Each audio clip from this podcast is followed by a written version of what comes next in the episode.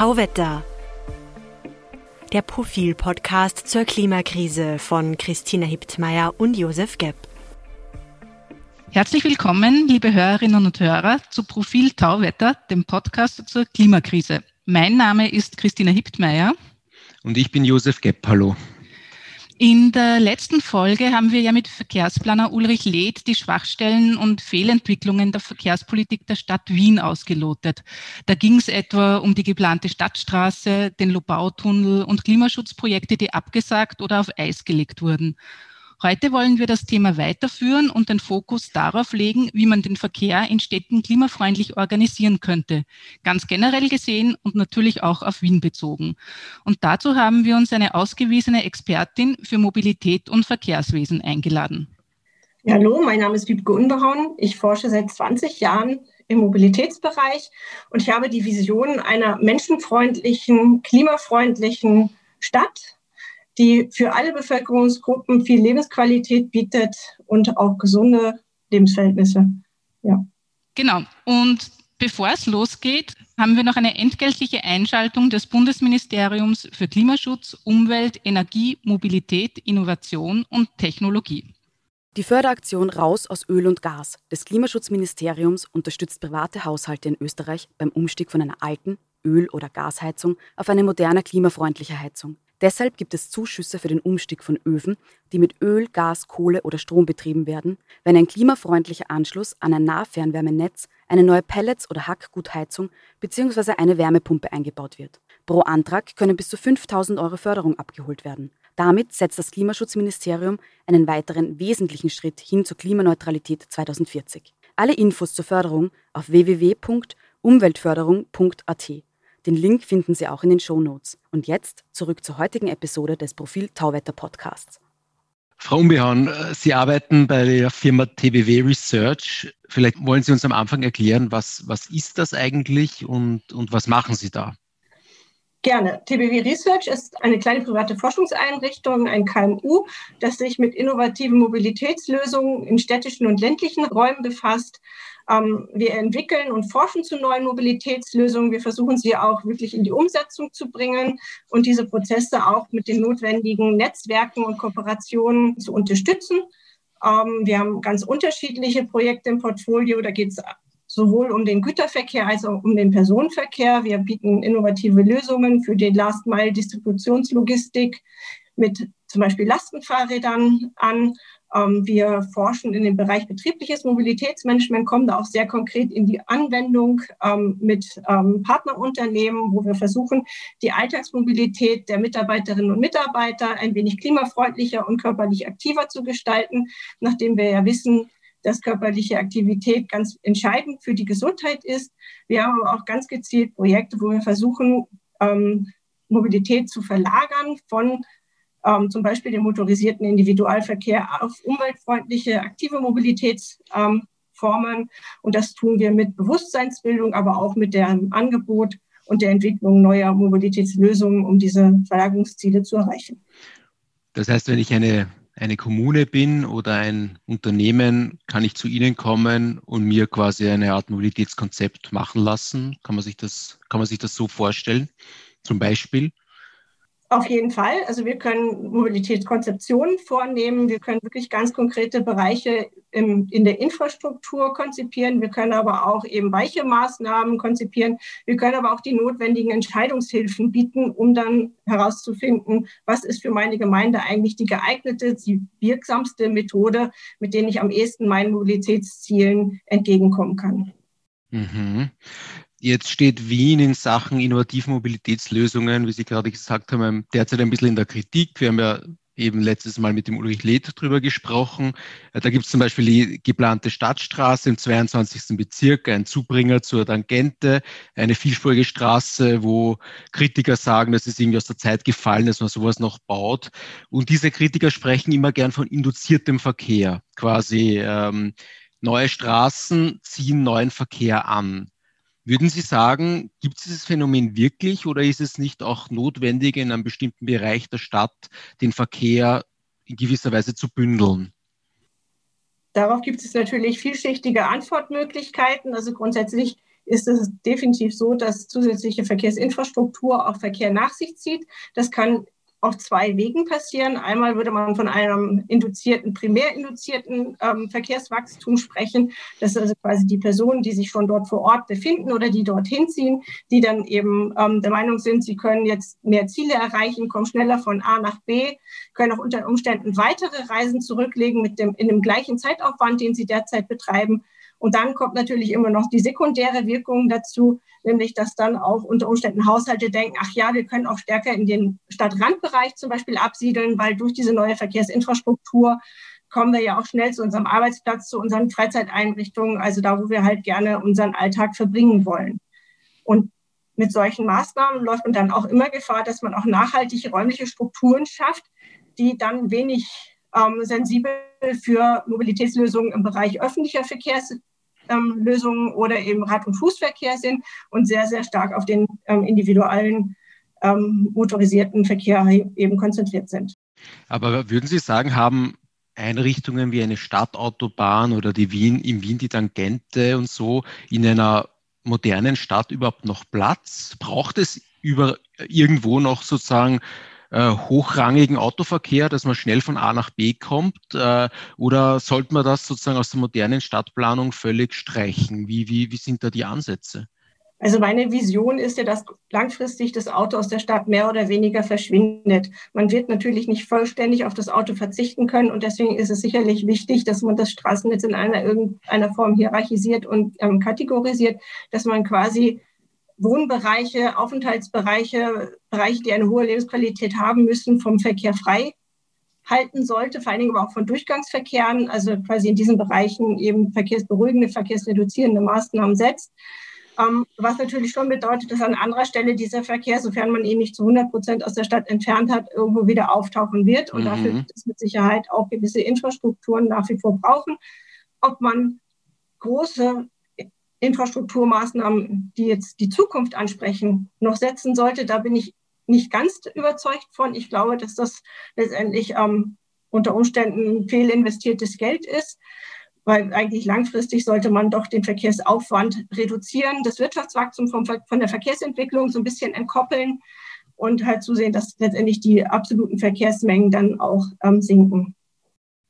Das heißt, eine ein ist unter Umständen so eine Straße auch komplett überflüssig dann irgendwann. Mhm. Zumindest das heißt, sowas wie eine Südosttangente sollte man heute nicht mehr bauen, quasi. Das ist. Nein, definitiv mhm. nicht. Und es gibt ja auch Beispiele, wo große Straßen auch schon wieder zurückgebaut werden. Seoul, wo sie die ähm, Fußgängerpromenaden gebaut haben anstelle ähm, von den Highways. Aber auch ähm, in anderen Bereichen hat es ja auch zum Beispiel Bürgerinitiativen schon gegeben, die auch große Infrastrukturmaßnahmen verhindert haben. Im Ruhrgebiet gibt es zum Beispiel eine ganz tolle Brücke, die steht mitten in der Landschaft. Der hat eigentlich einen Autobahnanschluss hingesollt, ist dann aber auf, aufgrund des Widerstands der Bevölkerung quasi nie umgesetzt worden. Also es gibt überall immer wieder Entwicklungen dazu, wo es die Menschen eigentlich schon erkannt haben, dass sie diese hochrangige Infrastruktur nicht mehr brauchen. Ähm, wie soll denn eine Stadt optimalerweise geplant oder, oder angelegt sein, beziehungsweise wie soll der öffentliche Raum gestaltet sein, damit sich alle Verkehrsteilnehmer da sicher fühlen können? Gibt es da irgendwie so Best Practice Tricks und Tipps?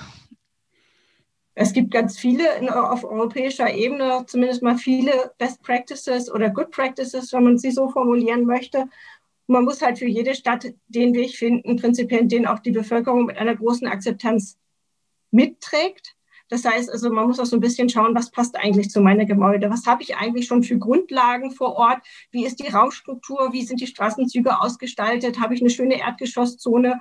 habe ich da ähm, eben and, andere größere Verkehrsinfrastrukturen, die eventuell die Aufenthaltsqualität schmälern, die man dann irgendwo angehen muss. Also ich denke mal in Europa gerade en vogue Tempo 30. Spanien hat jetzt flächendeckend Tempo 30 in den Städten umgesetzt mit nur ganz wenigen übergeordneten Straßennetzen, auf denen noch Tempo 50 erlaubt ist, ist von, also von der Lärmreduktion ganz massiv. Also quasi eine Reduktion von Tempo 50 auf Tempo 30 bewirkt ungefähr eine Halbierung ähm, der Lärmbelastung, wow. was man sonst quasi nur mit einer Halbierung der Kfz-Menge erreichen würde. Es erhöht die Verkehrssicherheit, die Schwere von Unfällen, wenn etwas passiert.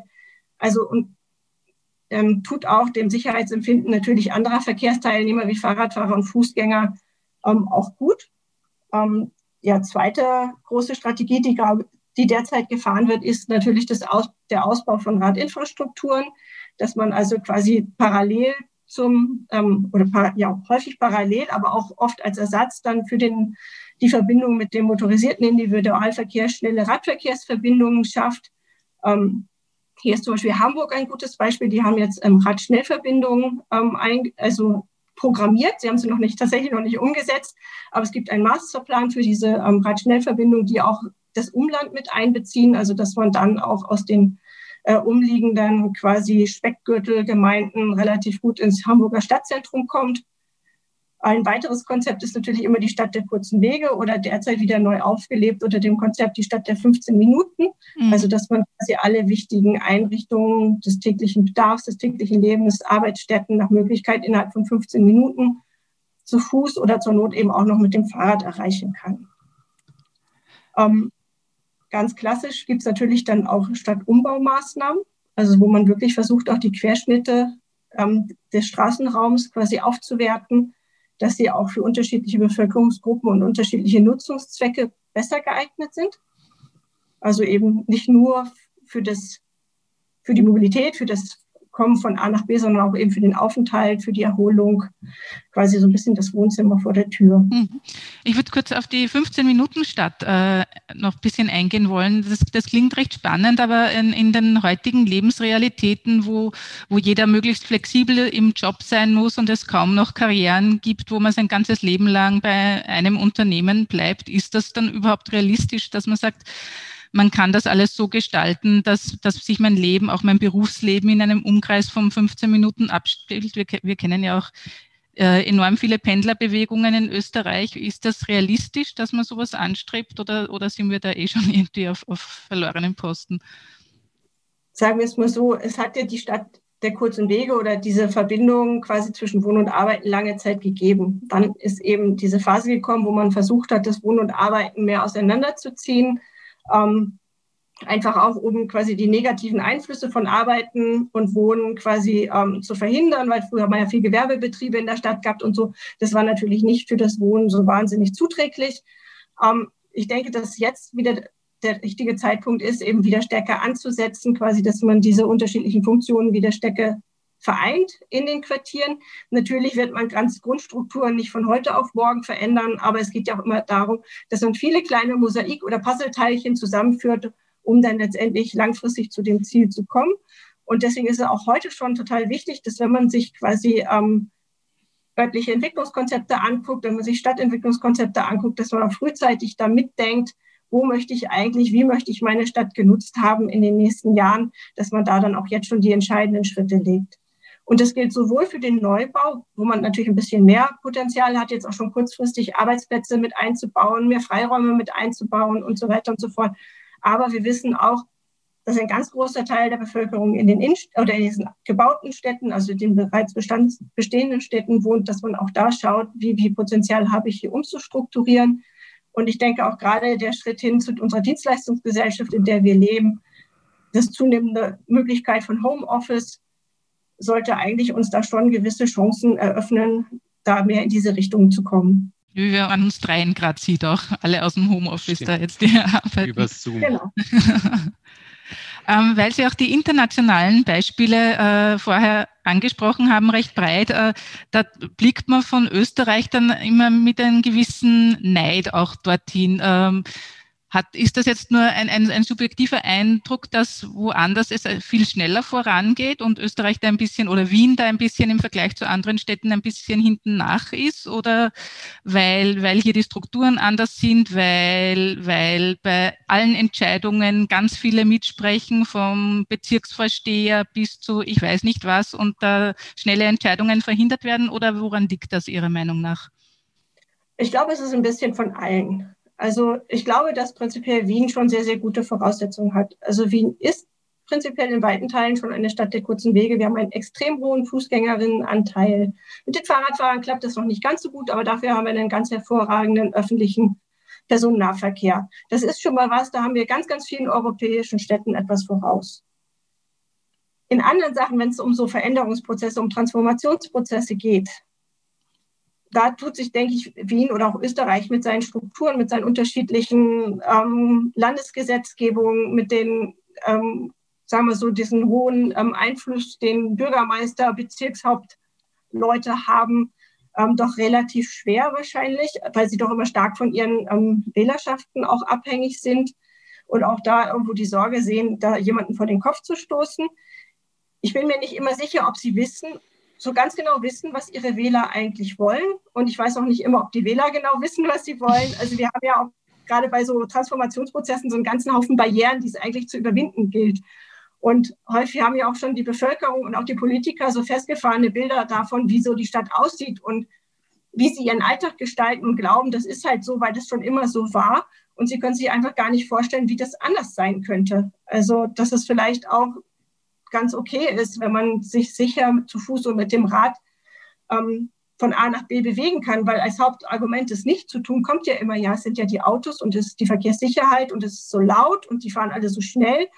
Und ich glaube, man muss einfach da auch ein bisschen sensibilisieren und auch eine neue Wahrnehmung schaffen, ähm, dass man da wirklich was bewegen kann und dass sich das ändern kann und dass es auch allen prinzipiell zugute kommt. Und ich glaube, dass das ein ganz, ganz wichtiger Punkt ist, da auch wirklich eine, eine gewisse Wahrnehmung zu erzeugen, eine Awareness quasi zu schaffen, diese Barrieren ganz bewusst abzubauen. Also dass man verstehen kann, dahin soll es gehen und so könnte meine Stadt dann aussehen. Und da finde ich auch meine Möglichkeiten, weil ich vielleicht ein ganz, ganz tolles Angebot direkt vor der Haustür habe und nicht immer ins Grüne fahren muss. Aber wenn ich das dann doch mal machen möchte, finde ich die super ÖV-Angebote. Es gibt ja mittlerweile auch integrierte Planer, die quasi ganz gezielt Wanderrouten quasi anbieten, die man mit öffentlichen Verkehrsmitteln erreichen kann. Und wenn das dann mal nicht geht, dann habe ich trotzdem das Carsharing-Auto vor der Ecke.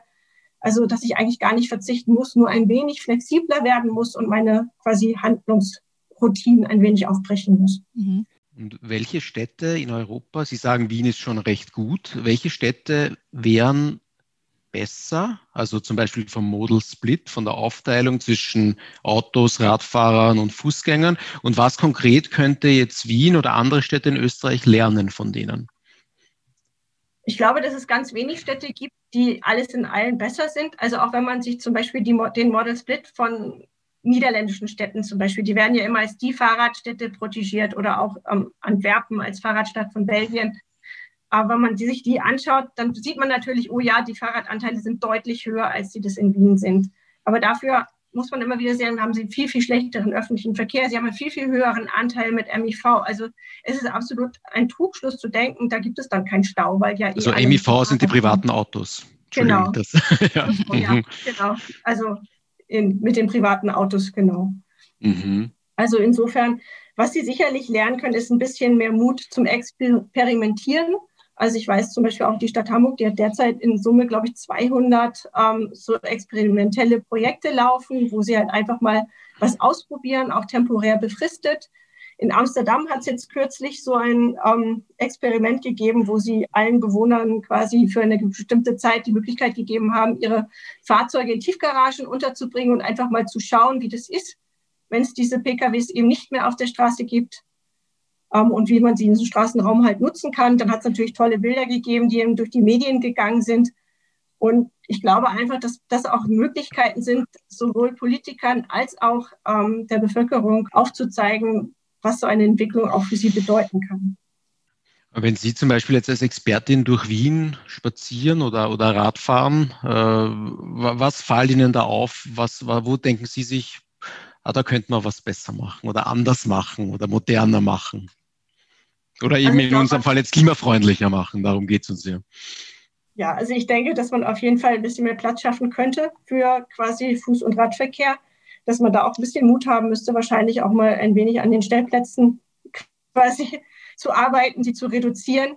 Und wenn wir uns auch gerade mit dem Thema klimafreundlich auseinandersetzen, dann ist natürlich auch immer ein wichtiger Aspekt auch sowas wie Grünflächen und Begrünung auch ähm, quasi das Vermeiden des Entstehens von Hitzeinseln. Und ich denke mal, da ist Wien, hat Wien sicherlich noch Handlungsbedarf. Also gerade diese großen versiegelten ähm, Freiflächen, Verkehrsknoten, die es über die ganze Stadt verteilt gibt, die natürlich äußerst unangenehm sind, gerade für Leute, die sich mit dem Fahrrad oder zu Fuß bewegen, weil es dann wirklich einfach heiß und staubig und laut ist. Dass man da wirklich gezielt Maßnahmen setzt, um da die Aufenthaltsqualität ähm, zu verbessern. Also da sicherlich ähm, besteht da viel Option.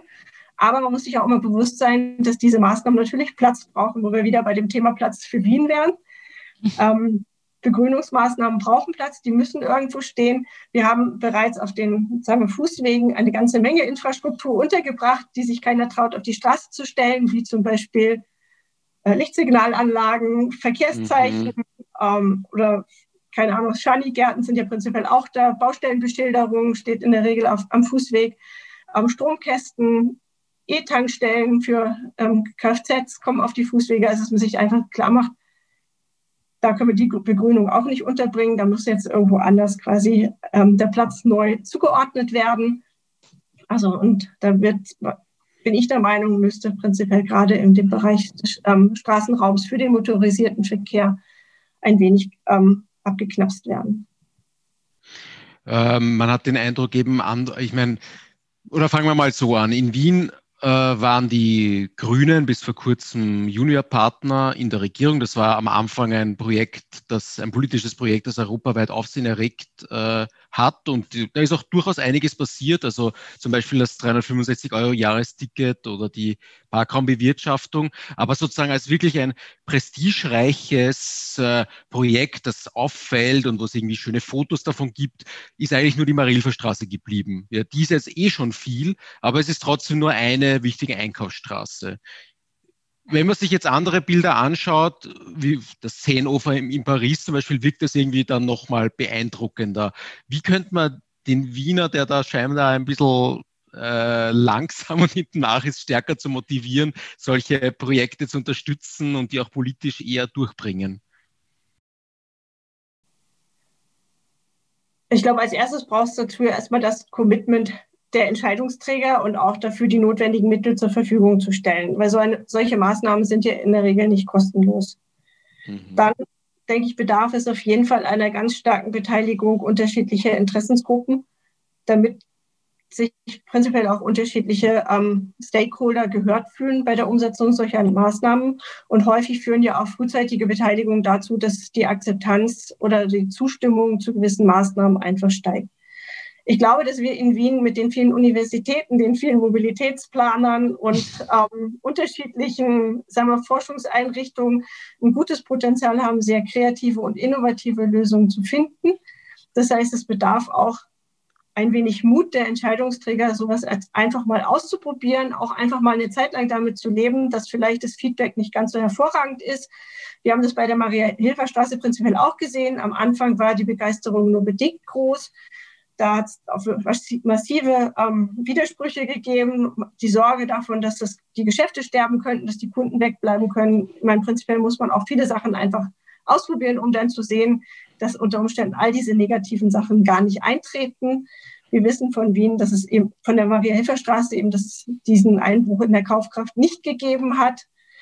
Und das wird auch an anderen Orten wahrscheinlich nicht der Fall sein weil wir eben auch wissen, dass Leute, je länger sie irgendwo verweilen, desto eher kehren sie irgendwo ein, nehmen nochmal irgendwas mit, kaufen nochmal irgendwas ein.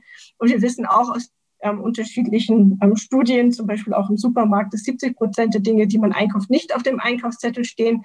Das heißt, Fußgänger und Fahrradfahrer kaufen vielleicht auf einmal nicht so viel ein, ähm, wie das Personen machen, die mit dem Auto kommen, aber sie kaufen dafür häufiger ein und kaufen dafür dann wahrscheinlich auch noch häufiger Sachen ein, die sie vielleicht nicht auf ihrer Liste hatten.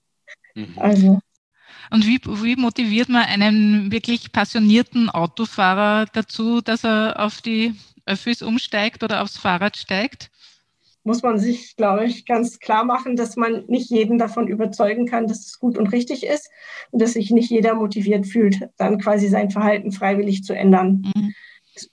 Man kann das unterschiedlich angehen. Also ähm, wir haben auch im Büro viel im Bereich eben ähm, Dialogmarketing gearbeitet, wo es eben darum geht, prinzipiell sich die Bevölkerungsgruppen anzuschauen, die eigentlich, ähm, sagen wir so, bereit sind, ihr Verhalten zu verändern oder die zumindest mal schon mal drüber nachgedacht haben, das zu tun und die gezielt abzuholen und ihnen Alternativen zur derzeitigen Verhaltensform anzubieten. Mhm. Eventuell ihnen auch gewisse Anreizsysteme zu geben und zu zeigen, das ist gut, das ist schön.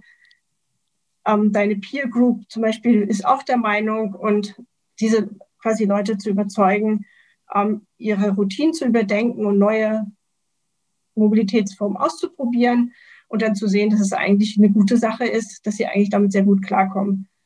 Den, sagen wir so, den fanatischen Autofahrer, der den nichts aus seinem Auto bewegt, den muss man vielleicht gar nicht im ersten Schritt mitnehmen, weil irgendwann wird diese Welle, dieser, dieser Transformationsprozess auch bei ihm ankommen, wenn er sieht, quasi, dass das Umfeld ähm, andere Werte quasi mitnimmt, als er das tut.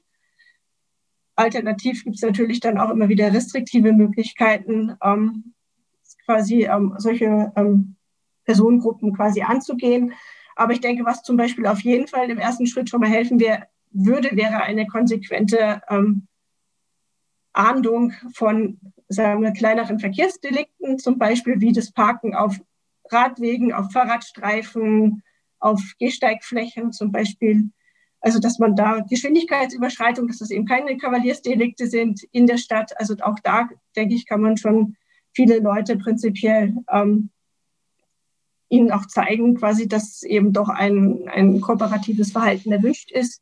Und man kann auch mit Sicherheit auch schon viel an der Qualität, der Aufenthaltsqualität im Straßen- oder im, im Stadtraum damit erreichen. Mhm, mh wenn man über langsame, zerspragelte Entscheidungsprozesse spricht, ist man in Wien schnell mal bei den Radwegen. Die sind irgendwie oft Stückwerk und hören wieder auf und sind sehr schmal und viele Leute trauen sich nicht, die sich sonst trauen würden, gerade welche, die nicht viel Rad fahren.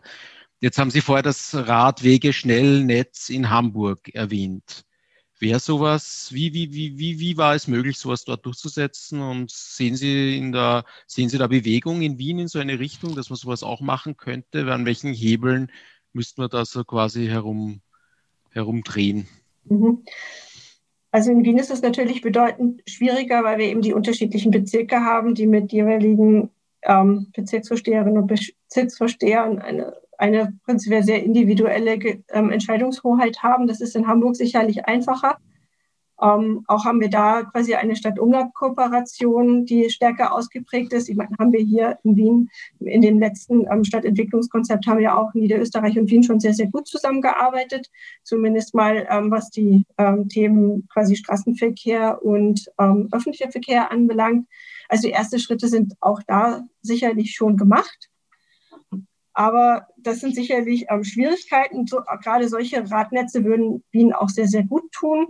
Ähm, natürlich sind ähm, Mehrzweckstreifen oder Abmarkierungen gegen, für gegen die Einbahnfahrten ein erster Schritt in Richtung Fahrradförderung. Aber wie Sie schon ganz richtig gesagt haben, ist das nichts, was den Anfänger, sagen wir mal so, oder den unsicheren Fahrradfahrer dazu motiviert, vom Auto auf das Fahrrad umzusteigen. Also da braucht man schon ausreichend große oder ähm, gut ausgestattete Fahrradinfrastruktur, die auch schnellen und langsamen Fahrradfahrern die Möglichkeit gibt, sich da wiederzufinden und sich sicher zu bewegen. Das bedeutet auch übersichtliche Kreuzungen, nach Möglichkeit wenig oder gut geschaltete Ampeln, also auch sowas wie grüne Welle für Fahrradfahrer, damit man eben schnell nach, von A nach B kommt. Mhm. Der Radverkehr wird in Wien doch immer wieder kritisiert. Sehr gut hingegen steht der öffentliche Verkehr da. Das Netz ist gut ausgebaut, die Fahrgastzahlen steigen. Es gibt einigermaßen attraktive Preise im internationalen Vergleich. Klingt eigentlich alles ganz fantastisch. Fällt Ihnen da auch noch was ein, was man besser machen könnte? Oder sagen die Experten, Experten wie Sie da, es ist alles, wir sind vollends zufrieden? Na, vollends zufrieden ist man ja grundsätzlich nie. Also wenn wir irgendwo schon irgendwo angekommen wären, wäre das ja auch irgendwie sagen wir, ein bisschen enttäuschend und man braucht immer ein bisschen Entwicklungsbedarf.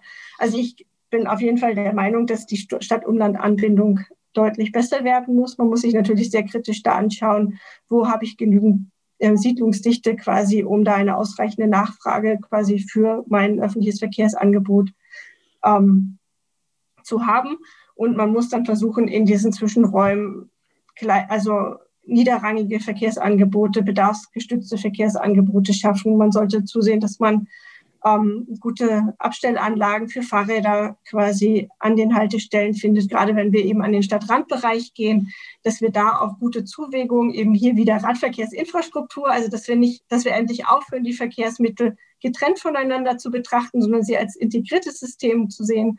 Also dass man quasi einfach vom Fahrrad auf den öffentlichen Verkehr umsteigen kann, dass man da seinen sicheren Abstellplatz findet, dass man auch am Ziel Ort unter Umständen sogar auch ein Mobilitätsangebot findet, was ein anderes ist als der Pkw oder eben eine weitere U-Bahnfahrt.